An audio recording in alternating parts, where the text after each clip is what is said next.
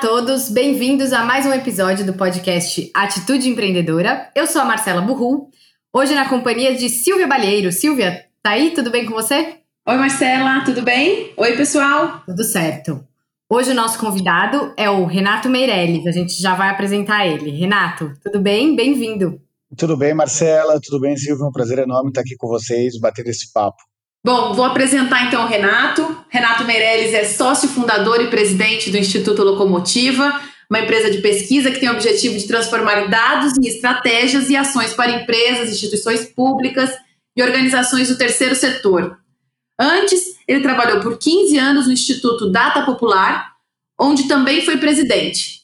E em 2013 fundou o Data Favela, depois de se tornar referência nacional em pesquisa da classe C quando seu consumo estava em ascensão. O Renato é formado em publicidade pela FAAP. Renato, prazer te receber aqui. Eu queria te fazer a primeira pergunta, que é como você fez a sua carreira transitando por diferentes realidades, né, da elite paulistana na FAAP, aos estudos que conduziu na, na favela. Conta pra gente um pouquinho essa história. Bom, primeira, uh, primeira questão é que eu sempre gostei de gente, né? Então, talvez para entender um pouquinho os rumos que eu dei na, na, na minha vida, eu preciso começar dizendo que eu sou filho de psicólogos da Vila Madalena, aqui em São Paulo. É, o que ajuda a explicar muito o meu jeito de ver o mundo, de enxergar as coisas, e a minha curiosidade pelo tal do ser humano, que alguns chamam de cidadão, outros de eleitor, outros de consumidor, mas que na verdade é a Dona Maria, o seu João, o seu Joaquim, são essas pessoas que estão do nosso lado, convivendo com a gente. Nós estamos falando de gente. E, e desde cedo, essa curiosidade por entender o outro uh, uh, me levou a enxergar uma vida que tivesse muito mais, que desse muito mais valor para as perguntas do que para as respostas. E essa curiosidade, que, que claramente, literalmente vem de berço, fez com que eu, eu quando estava estudando em colégio particular, lá no segundo colegial, decidisse dar uma guinada na vida uh, e mudar para um colégio público. Né? Minha mãe, obviamente, falou que isso era um, um, absurdo. Eu falei, mãe, você não me ensinou a acreditar no que eu penso, a seguir atrás dos meus sonhos, eu preciso disso na minha vida. Ela não topou e eu falsifiquei a assinatura dela e fiz uma matrícula para o colégio público no Caetano de Campos, ali na Praça Roosevelt. É, e isso foi um marco bem importante na, na minha vida. Era um momento uh, aí pós-impeachment do Collor, eu tinha começado a fazer movimento estudantil, a viajar ao Brasil aí para entender uma realidade que era diferente da, da, da realidade que eu tinha crescido é, aqui na Zona Oeste de São Paulo. E, e isso fez com que o interesse pelo, pelo, pelos outros uh, crescesse, mas não só pela pessoa em si, mas quais são os movimentos que acontecem na sociedade, na comunicação, uh, no, uh, no, no, comportamento, que de alguma forma ditam esses, uh, esses rumos de hábitos e atitudes das, das pessoas.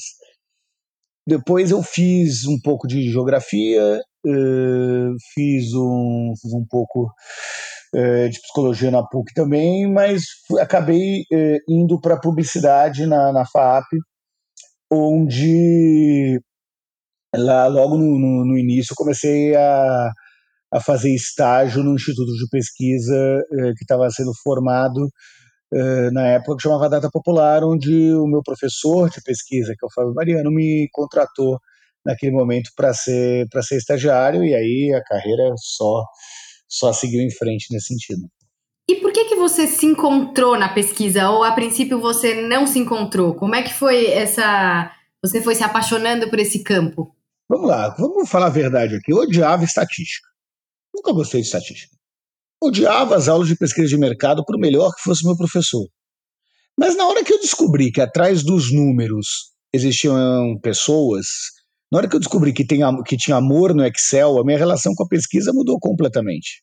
É, aí eu consegui conectar é, uma profissão, aquilo que eu sempre gostei de fazer desde quando eu me conhecia por gente.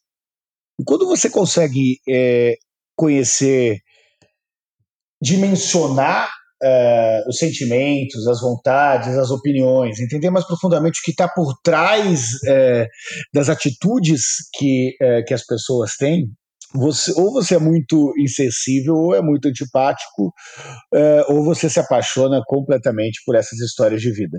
Depois você começa a descobrir ainda que essas histórias de vida acabam pautando o rumo que tem um país, se uma fábrica fica, é, fica aberta ou fica fechada, ou a capacidade que uma marca pode ter em criar uma legião de consumidores apaixonados, aí você quer saber cada vez mais, investigar cada vez mais.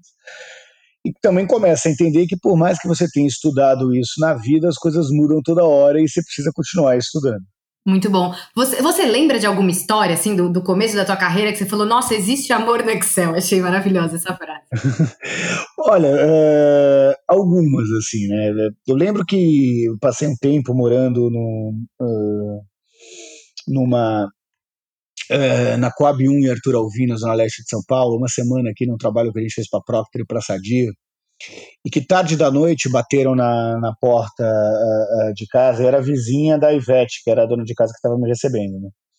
E ela, eu estava na faculdade nessa época ainda, e aí ela, ela a vizinha falou, Ivete, preciso da sua ajuda, preciso da sua ajuda. Ivete, mas o que, que foi? Não, meu menino está com 40 graus de febre, não sei direito o que fazer. Ela, e, a Ivete virou para ela e falou: Mas o que, que você precisa? Você precisa que eu vá na farmácia com você, de um dinheiro para levar no hospital? O que, que é? Não, não é isso, não. É que eu sei que você está uh, ah, hospedando um doutor aí na sua casa. Será que ele não sabe o que, que eu posso dar para minha filha? O doutor era eu e eu era estudante de publicidade. Tinha a menor ideia do que, que ele ia dar para baixar a febre da filha dela. Só que o fato naquela época, e aí já se dão 19, 18 anos, uh, uh, mostrava a importância que o estudo tinha na, na periferia.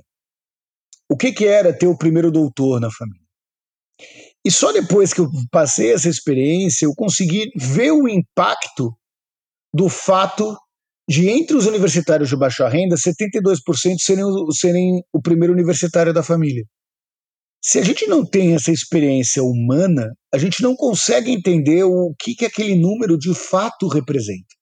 E se você não entende o que aquele número representa, você não consegue desenvolver estratégias de negócio, ou de políticas públicas, ou de comunicação a partir daquele dado.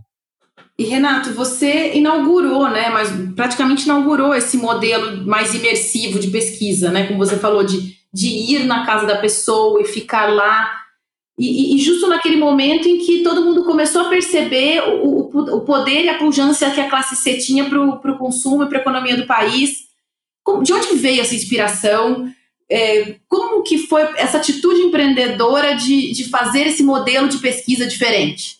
Veio de um, de um entendimento de que a lógica de ratinho de laboratório não fazia sentido para o modelo de sociedade que eu acreditava você tem. Se você coloca as pessoas apenas numa sala de espelho, e olha que eu já moderei facilmente mais de mil grupos de pesquisa na minha vida. Uma sala de espelho é um ambiente usado com frequência por institutos de pesquisa em conversas com grupos de consumidores. De um lado, o grupo fica conversando com o moderador. Separados por um vidro espelhado, do outro lado podem ficar outros pesquisadores e o cliente que solicitou a pesquisa, que não são vistos pelos consumidores. Mas se você coloca essas pessoas numa sala de, de, de espelho, elas estão durante duas horas, duas horas e meia, concentradas discutindo aquele fato. E aí você consegue entender é, de uma forma é, razoavelmente pre, é, precisa o que as pessoas acham que fazem. Quando você tá, faz uma pesquisa quantitativa, que é um bom na pesquisa quantitativa, que é aquela que, que você trabalha com amostras probabilísticas, com estatísticas, que é o que em geral as pessoas veem em pesquisas eleitorais que aparecem na TV, por exemplo, você tem um, um, uma análise super, um, superficial sobre, mas estatisticamente precisa, sobre o que as pessoas dizem que fazem, não o que elas pensam que fazem. É, Para saber intenção de voto funciona bem. Para saber as razões de comprar um sabão em pó A ou sabão em pó B não é tão preciso. Na pesquisa etnográfica, que tem é, é, inspiração na, na antropologia, você consegue saber não o que a pessoa diz que faz, não o que a pessoa pensa que faz, mas aquilo que ela realmente faz. Porque depois de uma semana morando na casa das pessoas, a pessoa começa. Você já vê é, a mulher xingando o marido, a criança enganando a mãe, você consegue descobrir é, é, qual, qual é o truque que, que, é, é, que a mulher usa para fazer o absorvente íntimo render mais. Então você chega nesse grau de detalhe de intimidade.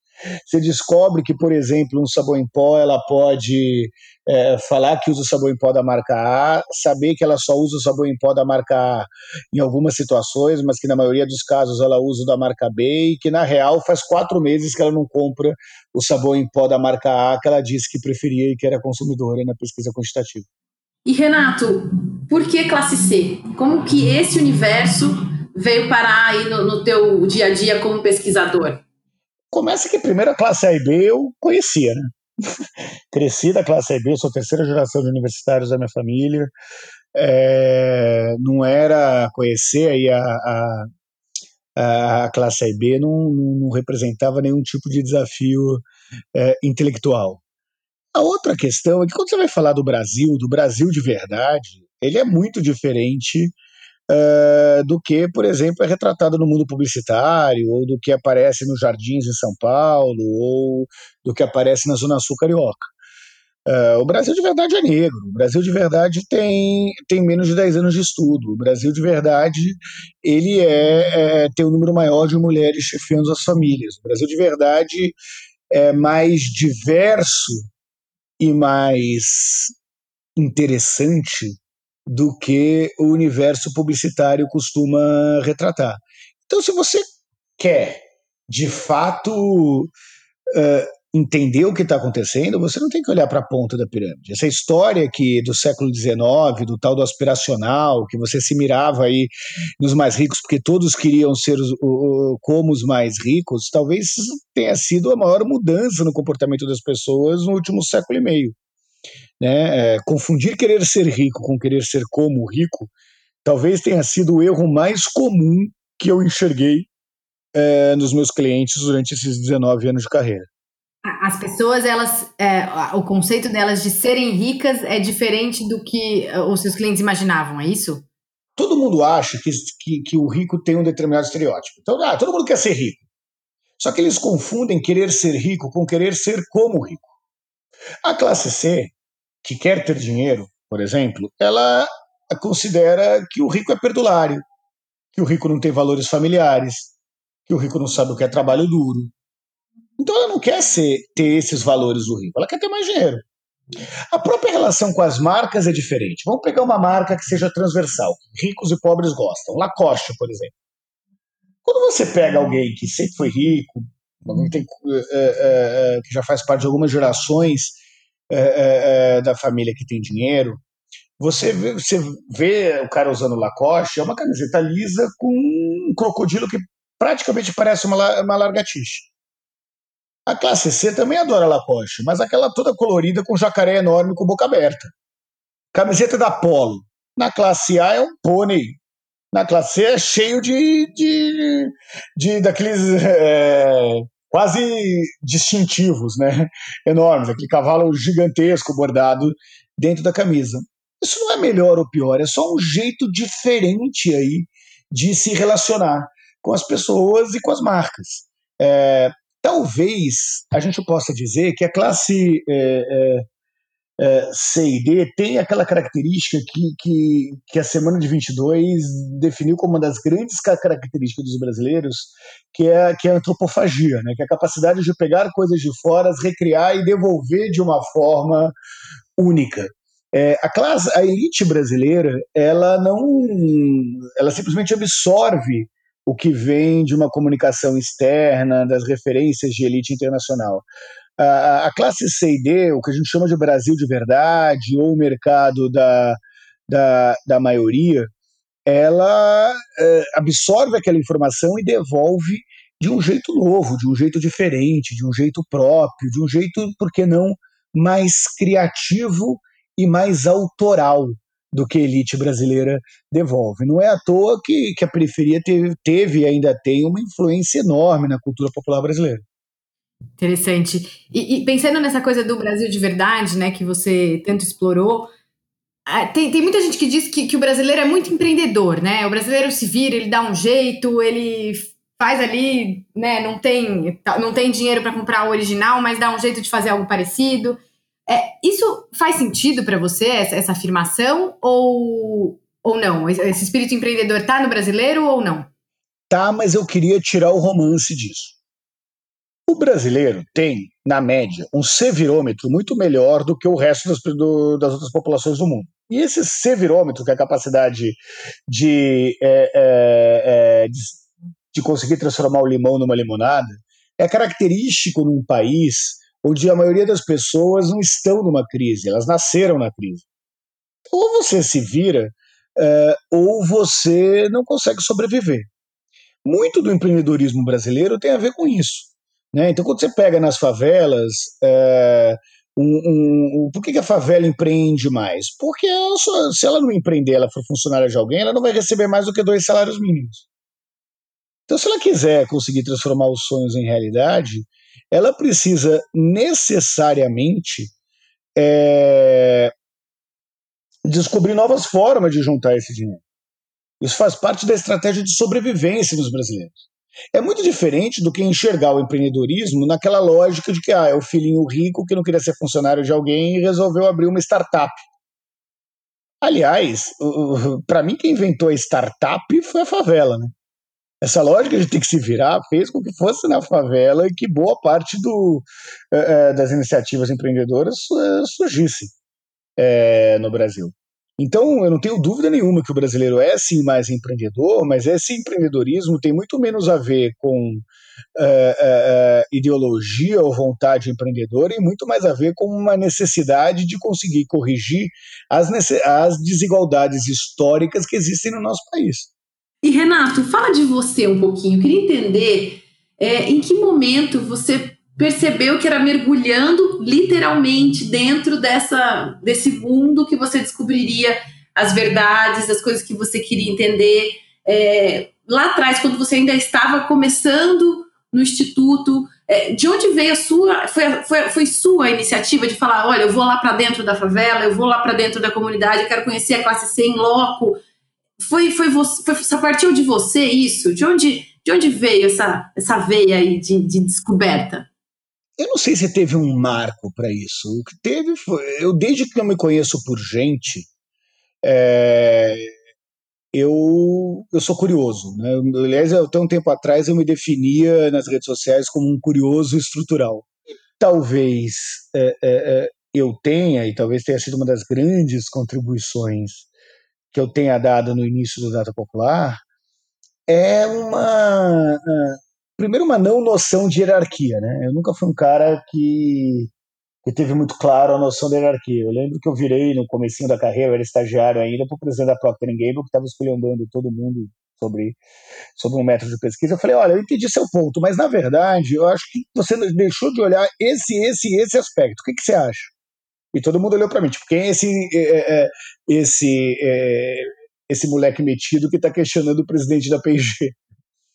Só que quando eu, eu, coordenava o Sou da Paz, no início da campanha dos estudantes pelo desarmamento, quando eu fui diretor da União Brasileira dos Estudantes Secundaristas, eu falava assim com o ministro de Estado, falava com o governador, eu era um moleque de 17 a 18 anos. Então a noção de hierarquia não é algo muito claro para filhos de psicólogos. E isso nos dá um desprendimento com ter que manter um ponto de vista só para manter as aparências, é, ou, ou, ter que abaixar a cabeça para algo que você não concorda só porque alguém é hierarquicamente superior a você, que me permitiu ser cada vez mais curioso. Com isso, a gente conseguiu imprimir algo que, que, que tinha no Data Popular, que ainda existe na Locomotiva, que tem na nossa parceria com a Central Única das Favelas, uh, no Data Favela, que, é, que é ter zero compromisso com erro. A gente muda de opinião sem sofrer. Basta as evidências mostrarem algo contrário. E isso nos faz questionar a própria lógica de que existe uma única verdade. Você pode, se você, se você quer estabelecer empatia, e empatia é fundamental para entender o outro e para entender a sociedade, você precisa saber olhar no ponto de vista da outra pessoa. Vamos pegar, por exemplo, o número 6. Se você olha de um lado, aquele é o número 6. Se você olha do outro lado, isso é o número 9. Os dois estão corretos, depende do ponto de vista. Mas atenção, e é sempre importante repetir isso em momentos em que tem mais de 11 milhões de brasileiros que acreditam que a Terra é plana. Isso é um 6, isso pode ser um 9, mas isso não é um 7. E Renato, para onde está a sua atenção nesse momento? Em que você está mergulhado em algum assunto específico? Tem alguma coisa acontecendo que está chamando muito atenção? O seu radar está apontado para onde agora? o único lugar que poderia estar, que é a, a, questão da pandemia e os seus efeitos futuros na sociedade brasileira, presente e futuros na sociedade brasileira. Nos últimos quatro meses, nós é, pesquisamos, talvez mais do que qualquer outro instituto de pesquisa, os efeitos da pandemia na dimensão familiar, na dimensão do comportamento, na dimensão do trabalho e da, da economia. É, esses estudos uh, nos levaram a, a, conseguir separar o que, que, o que, que é um movimento de fato novo que está acontecendo, por exemplo, no consumo, que são os brasileiros passarem a se preocupar com a desinfecção dos seus varejistas. Então, antes a pessoa só queria saber se tinha o produto que ela queria, condições de pagamento e preço. Agora ela quer saber quantas vezes aquele supermercado foi desinfectado antes de comprar. Né? Com processos que têm a ver com a aceleração aí uh, uh, de hábitos como a digitalização, a comparação de preço, a criação de ecossistemas de negócio que já estavam existindo e com a pandemia se aceleraram. Isso do ponto de vista de consumo. Mas uh, o que eu tenho dedicado mais tempo, vamos dizer assim, na, na reflexão, é o quanto que a pandemia está mudando uh, o jeito dos brasileiros enxergarem é, o país e a sociedade em que vivem. A gente vem num processo grande de polarização aí desde 2013, uma polarização que diminuiu o, o, o diálogo, que, aument, é, que levou a um aumento do dissenso. E o que eu começo a ver com a pandemia, uma pandemia que jogou luz a uma desigualdade que não foi é, inventada pelo coronavírus, mas que ganhou áreas de dramaticidade com o coronavírus, é que a divisão da sociedade brasileira tem mudado, não tem mais nada a ver com esquerda ou direita. Hoje, a divisão da sociedade brasileira tem a ver com o, o quem acredita na vida e quem acredita no vírus. Fica uh, muito óbvio na sociedade brasileira de que, e, e, talvez isso seja a única perspectiva otimista que eu estou tirando desse, desse processo todo, de que nós que acreditamos que a Terra é redonda, que um mais um é igual a dois, que o trabalho coletivo é melhor do que o trabalho individual, que todas as pessoas uh, têm que ser igualmente respeitadas e, e, e, eh, e, terem os seus mesmos direitos de progredir na vida, independente de raça, credo, independente de identidade sexual. Nós que acreditamos em todos os saltos civilizatórios dados nos últimos 100 anos, somos maioria. E fazia um tempo que isso parecia meio esquecido. O otimismo que, que, que, que me faz sair dessa pandemia é um otimismo daqueles que lembram que depois da peste negra veio o iluminismo. E que apesar de toda a tragédia que nós estamos vivendo hoje, o que a gente tem visto nas nossas pesquisas é que nós vamos sair dessa pandemia com mais gente acreditando na ciência, com mais gente acreditando na compaixão, com mais gente acreditando na solidariedade que eram valores que, infelizmente, havia, estavam meio esquecidos há algum tempo numa sociedade brasileira que beirava a, a, um individualismo que nunca foi capaz de levar ao progresso efetivo da humanidade. Renato, foi ótimo, agradeço sua presença, muito bom o nosso papo. Legal, Renato, muito obrigada. Foi muito bom ouvir você. Prazer enorme eh, bater esse papo com vocês. Espero que todas essas informações que a gente deu sobre as mudanças, o comportamento do consumidor brasileiro, seja útil para todo mundo que está ouvindo uh, o nosso podcast. Prazerzaço e até a próxima. Que delícia de conversa, hein, Marcela? Muito bom, Sil, adorei. Várias coisas me chamaram muita atenção na, no papo com o Renato, especialmente uma coisa que já aconteceu, já apareceu em outros papos nossos aqui no podcast, que é o compromisso zero com o erro, né? Isso é uma atitude muito empreendedora, de você não se apaixonar por tudo que você tem logo de cara e você entender que quando tem um erro é hora de mudar o caminho, mudar a trajetória e seguir, né? Ele falou muito de informações novas, então quando aparece um dado novo, isso tem muito a ver também com, com o nosso trabalho de jornalistas, né, Sil? Que toda vez que aparece um fato novo, às vezes a gente tem que rever, aparece uma pesquisa nova, uma evidência. Então você vai construindo o seu conhecimento é, para que ele não fique desatualizado. É, e também tem a ver com o nosso trabalho como jornalista a questão da empatia. Né? Quando ele fala que você precisa olhar a questão na perspectiva do outro, né? no caso do 6 e do 9 e é, muitas vezes é o nosso papel também, como jornalista, para tentar entender direito o que estão nos contando, é nos colocar também um pouco no lugar do outro com essa empatia, né? Sim, verdade. E, e ele, ele falou muito essa coisa do Brasil de verdade, né? Que para mim tem a ver, eu interpreto como ir além do, do estereótipo, né? E acho que uma atitude empreendedora é isso. Acho que isso é uma atitude muito empreendedora de você querer olhar o que está além ali da, da superfície, né, da vitrine. Então você vai investigar os porquês, vai investigar o, o que está motivando aquele comportamento, né, que é o que ele falou. Você, você pode falar, é, escutar o que a pessoa diz que faz, o que ela pensa que faz e o que ela faz de verdade. Então você vai na raiz da questão. É, isso é muito legal mesmo e, e, e admirável, né, da forma como ele faz, porque é muito na raiz mesmo, né? E, e, acho que tem muito a ver com o que ele disse, que, que ele não faz nada que ele não acredite.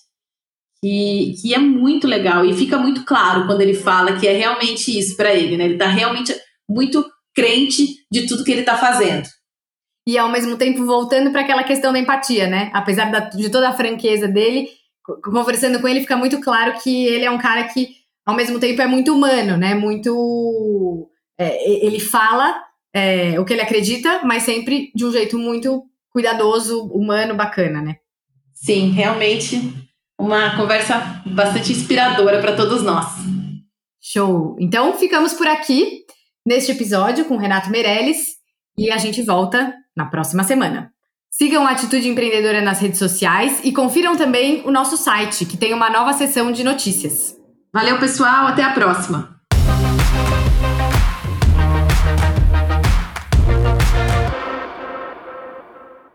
Este podcast é uma produção de Ateliê de Conteúdo e Estúdio Teses.